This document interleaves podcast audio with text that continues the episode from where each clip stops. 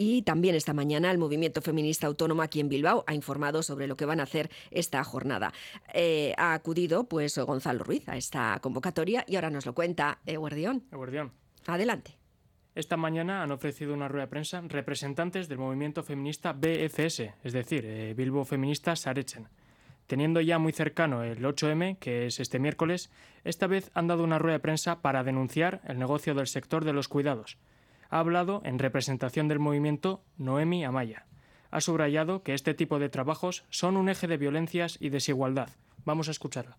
Queremos expresar que los cuidados que sustentan la vida siguen siendo realizados por las mujeres, sobre todo migradas y racializadas, cuidados que ni siquiera se reconocen como trabajo y se realizan en condiciones de explotación.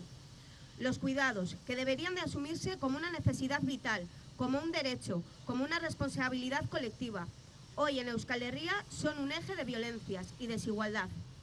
El sexo, el género, la raza, la clase social, la diversidad funcional y la situación administrativa se entrecruzan, convirtiendo los cuidados en un nicho de negocio que justifica la no implicación de los hombres y de las instituciones públicas. Con el lema de Feminismo da alternativa, han anunciado que desde el sector de los cuidados, que bueno, recordemos que es un sector muy feminizado, llevan años denunciando esta situación. También afirman que el sector se está convirtiendo en un nicho de negocio y que las perjudicadas son las mujeres. Esta realidad no es nueva, llevamos años denunciándola, pero ahora la situación está llegando al colapso. Frente a ello, el movimiento feminista apostamos por otra alternativa, por el derecho colectivo al cuidado, un derecho colectivo y no individual, y por ello defendemos que no haya nunca más mujeres que inmolen sus vidas por la obligación de cuidar, a la par que denunciamos hoy que no cuidar es un privilegio. Bueno, aparte de esto han anunciado que el día 8 de marzo habrá una manifestación en torno a esto.